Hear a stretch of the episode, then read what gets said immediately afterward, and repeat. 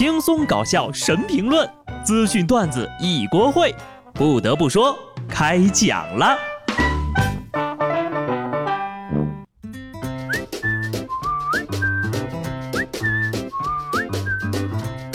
哈喽听众朋友们，大家好，这里是有趣的。不得不说，我是机智的小布。经过我这一年的不懈努力呀，今天我终于有资格问下面这个问题了：有没有懂车的朋友啊？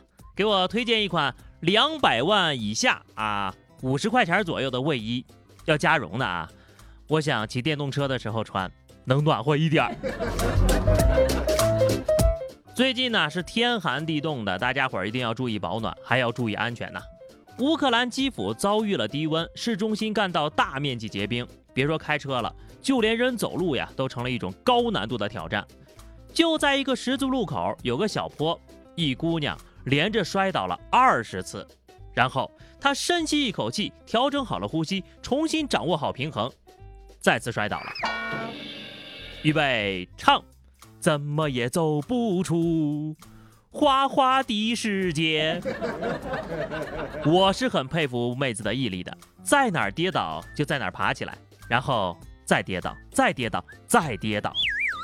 我要是有她这种百折不挠的精神，现在呀。早都考上北大了，估计呢他后面还在摔，只不过已经摔出了监控画面，我们就看不见了。走路滑倒也就算了，竟然还上了新闻，我就想问一句，这是什么牌子的鞋？不要买啊，好避个雷。真的啊，就这种冰天雪地的，没事儿啊就在家老实待着吧。有网友晒出了一组潘长江现身四线参加活动的现场图，到场的观众呀，就是为了看到潘长江的表演。纷纷爬上了树。好家伙，别的城市啊，过个节都挂灯，这儿挂人，这说明什么？说明这才是人民群众喜闻乐见的艺术家，顶流中的顶流啊！终究是一棵歪脖树扛下了所有。但凡潘老师长高一点，也不至于这样呀，真没必要啊！还是希望呢，大家多多注意安全。听见了吗，这位大叔，你也一定要注意安全哟。今年四月七号，三十九岁的郑大哥和妻子跨上马背，从新疆伊犁出发，目的地是老家福建泉州，规划呢全程是八千多公里。郑大哥呀，预计这场归途呢要持续到来年的秋天。虽然妻子中途提前回家了，但他说呀，独自一人也很享受这段旅程。听听啊，最后一句话才是重点。妻子受不了，先走一步了。剩下的路程呀，可以少听多少埋怨呢？这下你们也知道华山论剑和六大门派围攻光明顶有多艰苦了吧？一年到头全在路上了。有人好奇说，这个马会不会被累死？马表示他会算数，八千除以四百五，每天十几公里的路程应该不会太累，就是不知道。这大哥侧方停马、倒马入库的技术怎么样？经常听人说呀，再不疯狂我们就老了。咋了？老了就不能疯了？越南的社交媒体上流传了一段视频，说是一名年约八十多岁的老奶奶带着几名年龄相仿的闺蜜，向一对年约九十岁的老翁和六十岁的妇人大骂啊！原来是这个老翁出轨被抓了现行了，气的奶奶呀，直接在大街上开队。被在场的民众拍了下来。不挂墙上不老实，男人至死不罢休。男人不好色好什么？好玩儿吗？不得不说，对于九十岁的男性来说呀，差三十岁的六十岁的妇人，应该也算是年轻姑娘了吧？话又说回来，九十岁出轨能出到哪儿去呀？除了能给别人当钱包，应该也做不了什么了吧？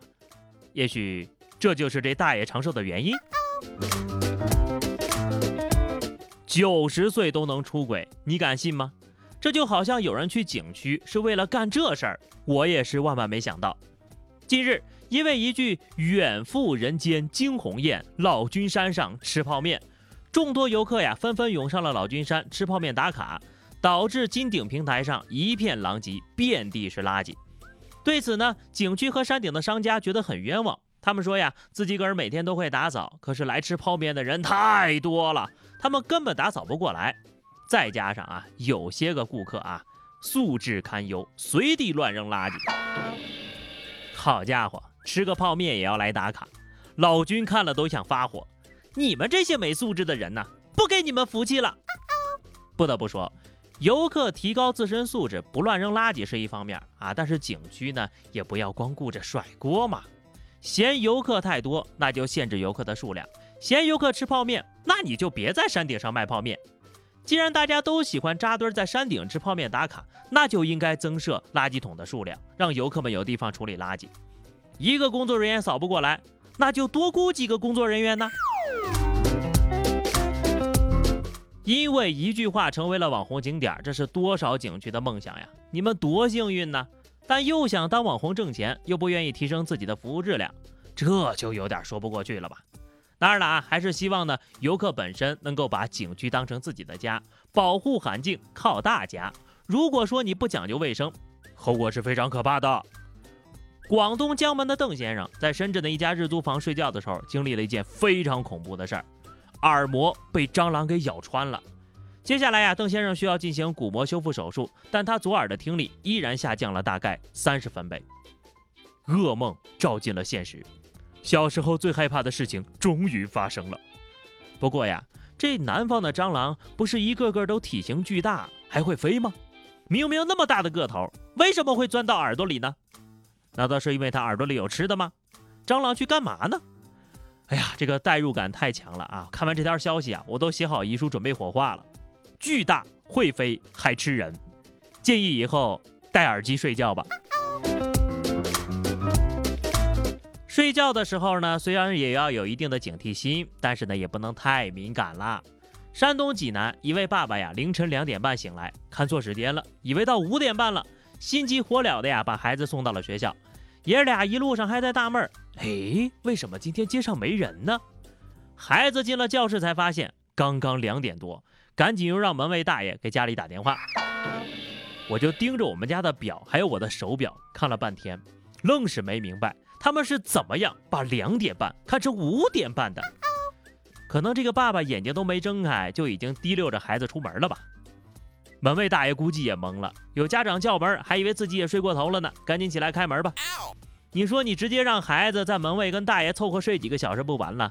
这把孩子折腾的真够呛。最后呢，跟大家分享一个奇啊 奇奇怪有趣儿的知识啊。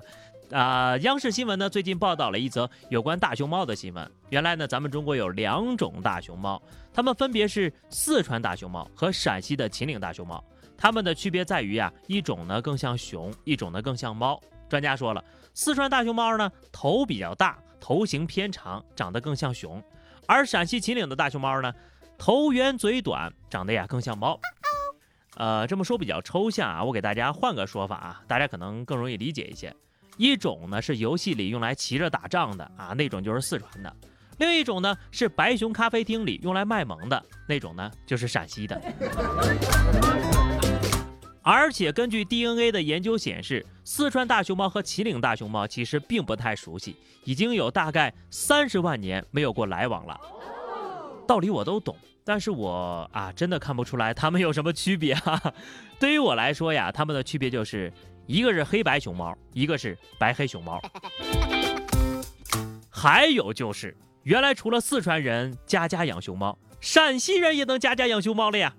那么问题来了，作为外地人的我，如果想要拥有一只熊猫，是成为四川人更快呢，还是成为陕西人更快呢？在线等，挺急的。好了，那么以上就是本期节目的全部内容了。关注微信公众号 DJ 小布或者加入 QQ 群二零六五三二七九二零六五三二七九，来和小布聊聊人生吧。下期不得不说，我们不见不散，拜拜。